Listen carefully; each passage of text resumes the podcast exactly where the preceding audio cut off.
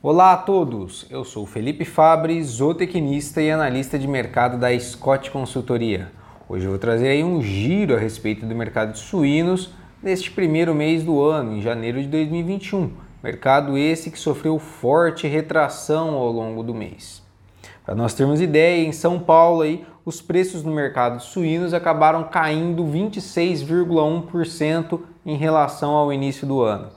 O animal terminado nas granjas paulistas está cotado em 110 reais no fechamento do mês, ali no dia 29 de janeiro. O consumo doméstico comedido é, e as exportações em ritmo mais desacelerado foram os dois fatores que acabaram influenciando principalmente esse mercado suinícola aí em queda ao longo de janeiro.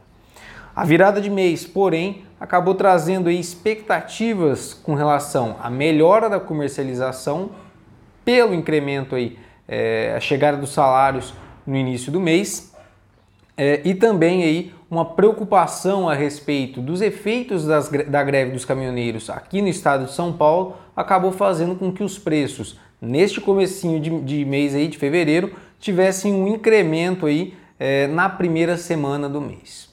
Para nós termos ideia, em São Paulo aí o animal terminado no comparativo semanal acabou aí tendo uma valorização de R$ 5,00 arroba, negociado em R$ 115,00 é, arroba também.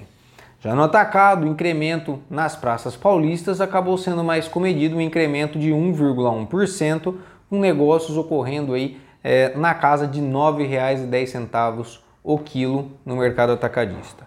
Para o curto prazo, a expectativa ela fica aí pela melhora das exportações ao longo dos próximos meses e a retomada gradual da economia no mercado doméstico a, a respeito aí da vacinação ao longo dos próximos meses.